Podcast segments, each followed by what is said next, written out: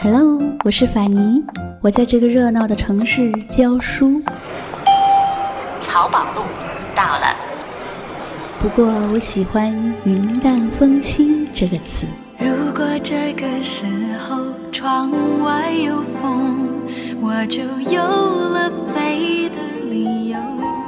在清淡的时光里行走，在清淡的时光里行走，安静若素，安静若素，笑对烦扰。欢迎收听法尼时间。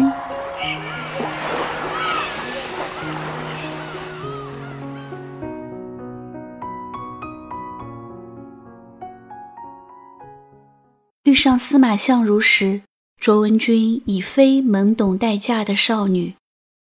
那时候，她失去夫君不久，住在娘家，整日用琴棋书画排遣寂寞。那稍纵即逝的一段情路，虽不致命，却让他深深体会到了世事无常。青春正盛又如何？或许下一瞬就是天人永隔。遵从内心，及时行乐，方不辜负这大好春光。所以遇到司马相如时，他会如此离经叛道。那时候的司马相如辞官归乡，不过是一个不得志的书生，受县令相邀到临邛小住。可是他有清风傲骨，有鼎盛才名。即使县令日日拜访，也毫不买账，时常托病不见。这样的真性情传到了卓文君的耳朵里，便是无以言说的耿直和可爱。世人大多被俗物所绊，被功名利禄所扰，多了些圆滑，少了些真挚，能随心所欲、超然脱俗者，真是少之又少。而文君就喜欢这份远离红尘世事的洒脱。他对这样的司马相如是带着一丝倾慕的，只恨不能与之促膝长谈，对酒当歌。没想到这样的机会居然不期而至。卓父仰慕司马相如的才名，设宴相邀。对于这位临邛首富。县令不敢怠慢，亲自拉了司马相如前来。文君的心里开始响起了秘密的鼓点，他才不要在闺房里坐立不安。既然倾慕之人已到堂前，何不轻移帘步，到屏风后观望一番？结果这一望，他的目光就再也无法移开。座上的男子气宇轩昂，如清风明月，言语举止豪爽大度，一字一句皆如春风，吹皱他一池心田。而那屏风后的曼妙身影，透过点点烛光，早已摇曳进了司马相如的眼里。他微微一笑，兴致大增，待受邀弹琴时。便毫不推辞。他一向豪爽，爱风流雅士，也欣赏不扭捏作态的女子。如此良辰美景，有美女在侧，岂能辜负？一曲《凤求凰》如水般流淌，文君的心在这曼妙的琴声里慢慢沉沦。他精通音律。岂能读不懂他情里的情意绵绵？隔着屏风，没有一言交谈，仅是一段情曲，已让文君喜不自禁。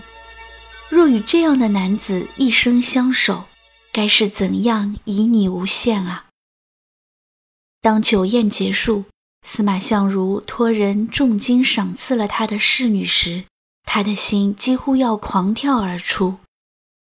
原来他对她也生了爱慕之心。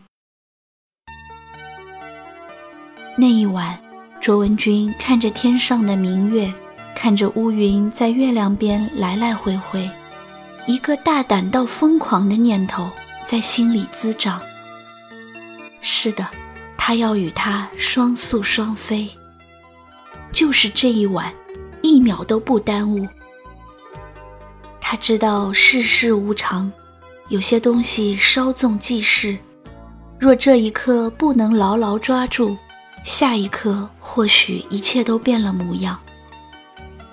她并非轻浮幼稚的女子，只是经历婚姻变故的她更加相信行乐要及时，所有的等待都是不可饶恕的浪费光阴。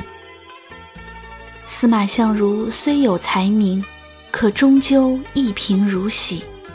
父亲岂能答应他下嫁呢？与其苦苦纠缠，为伊消的人憔悴，不如就在这一刻奔进他怀里，执他之手，与他一世相守。当他披着一身月光，风尘仆仆地站到他面前时，司马相如的心里一定五味杂陈，有惊喜，有震惊。更多的是钦佩。他大概从来没有想到，他一个养尊处优的豪门千金，竟然会舍弃所有，奔他而来。那琴声和重金，他也只不过当做一桩雅事。他早闻卓文君的才名，心底也有细细的喜悦和期盼，只是他从来没有想过。他会以这样的姿态，义无反顾地奔向一无所有的他。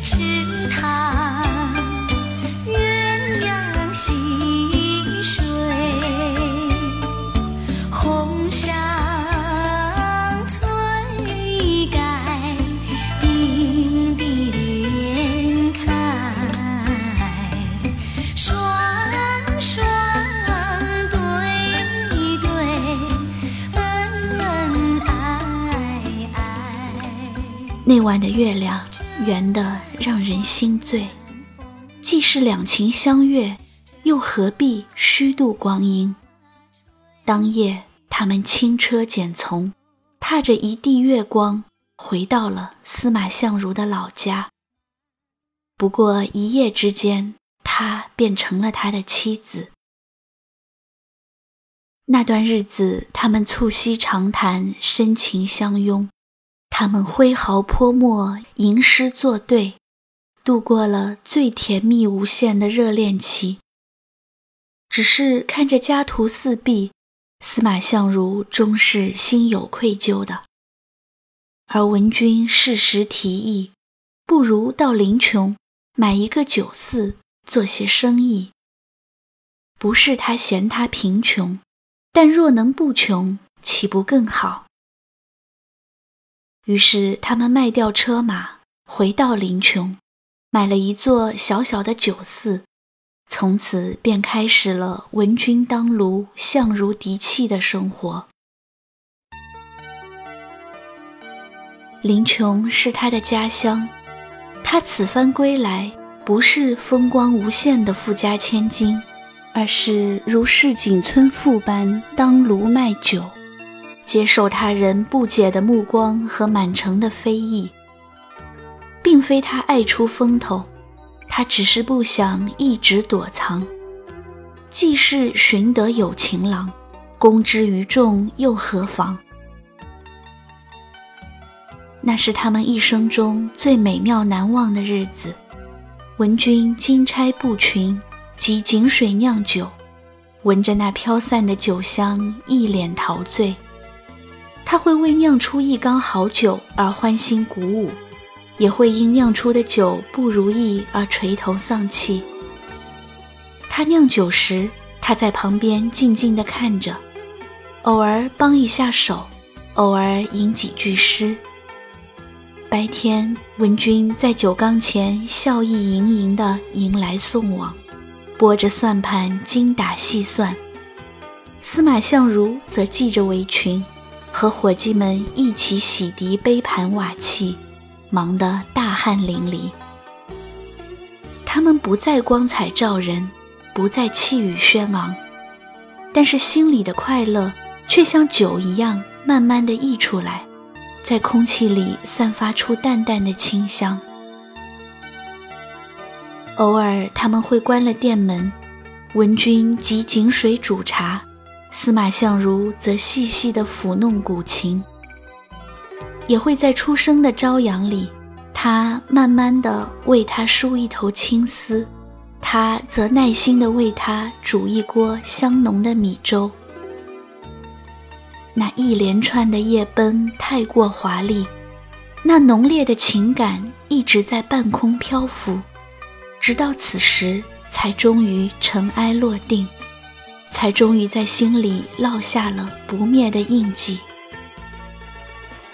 文君时常在深夜握住司马相如略显粗糙的手，这粗糙是生活留下的痕迹，如此让他心安。他们把酒肆经营得风生水起，他们成了林琼街头巷议的话题，也成了林琼最新的传奇。这份坚持终于让卓父慢慢接纳了二人，送去了金银和奴仆，又奉上了丰厚的嫁妆，足够他们一生富足，衣食无忧。文君和司马相如相携回到老家，买房置地，从此奴仆环绕，再不用事事亲为。她又成了那个光彩照人的女子，而他也成了那个气宇轩昂的男子。他们依然会促膝长谈，依然会挥毫泼墨，依然会吟诗作画，琴瑟和鸣。日子如翻飞的蝶，香气四溢。只是这样的欢乐并没有维持多久。司马相如满腹才华，纵一时失意，又岂会长久淹没？他的《子虚赋》得到了汉武帝的赏识，他重新走上了仕途。文君从不想教夫婿觅封侯。他想要的是得一心人，白首不相离。功利名禄身外物，与其被他所困扰，不如弃如敝履。但是那是他的理想和抱负，他又怎么忍心生生折断？唯有分别。那些清冷的日日夜夜，他靠着回忆取暖。想着闻君当炉，相如敌气的日子，虽然清贫，可是情谊却如此浓烈，心里如此踏实。他盼着他尽早归来，携他同去。无论天涯海角，无论贫穷富有，与有情人相依相伴，便胜过人间风景无数。等他的家书成了寂寞日子唯一的期盼，可他等来的是他要纳妾的消息。一路山水走过，眼前美人无数，正是人生得意须尽欢。司马相如从不愿辜负良辰美景，而千里之外的卓文君。已是昨日黄花，岂能拴他一生呢？闻君心冷如冰，原来再多的情谊，也抵不过短暂的分离。那晚的月亮又在脑海里重现，他从不后悔当初的选择，只是岁月终于让浓情转淡。文君的才华在最伤心难过时华丽绽放。他一口气写了两首诗。他说：“愿得一心人，白首不相离。”他又说：“闻君有两意，故来相决绝。”是的，他想要的始终是得一心人，白头到老。可这情意里容不得三心二意。你若不能一心一意，我便唯有与你诀别。读着这样的字句，司马相如的心里一定也浮现出那晚的月亮。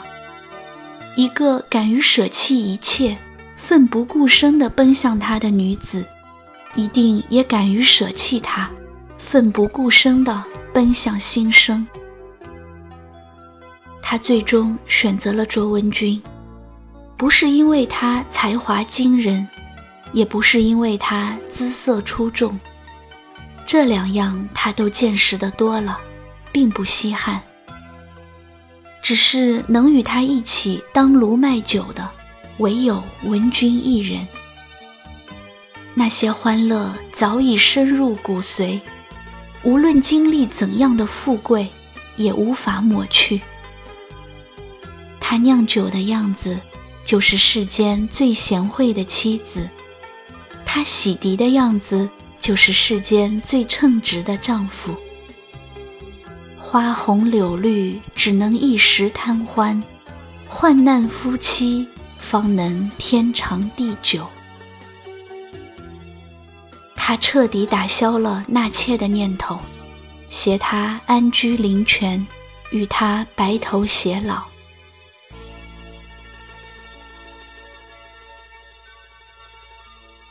时光一圈又一圈的流逝，但是司马相如和卓文君的故事却不曾被历史淹没。他们当年卖酒的地方，至今仍然保存完好，有司马相如抚琴的琴台，有文君的梳妆台，有当炉亭，有酒肆，有听雨轩，也有文君汲水酿酒的古井。后人为这里取名文君井，纪念那个敢爱敢恨的女子，以及她用心维护的爱情。这世间的爱情从来都不会尽如人意，从来都不会一帆风顺，而卓文君用她的胆气和智慧，迈过了爱情的坎坷，赢得了最圆满的人生。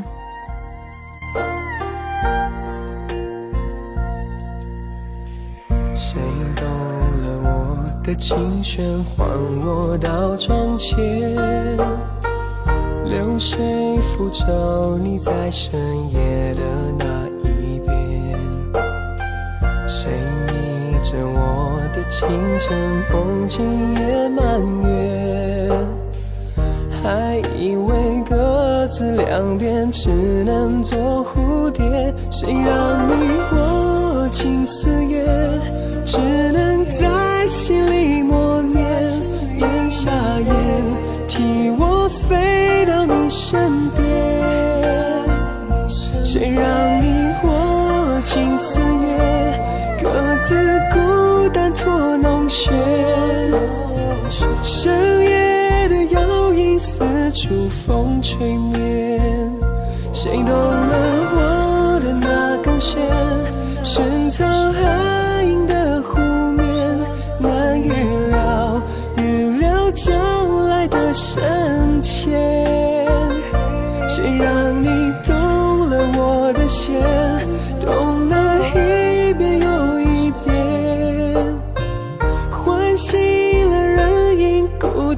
唤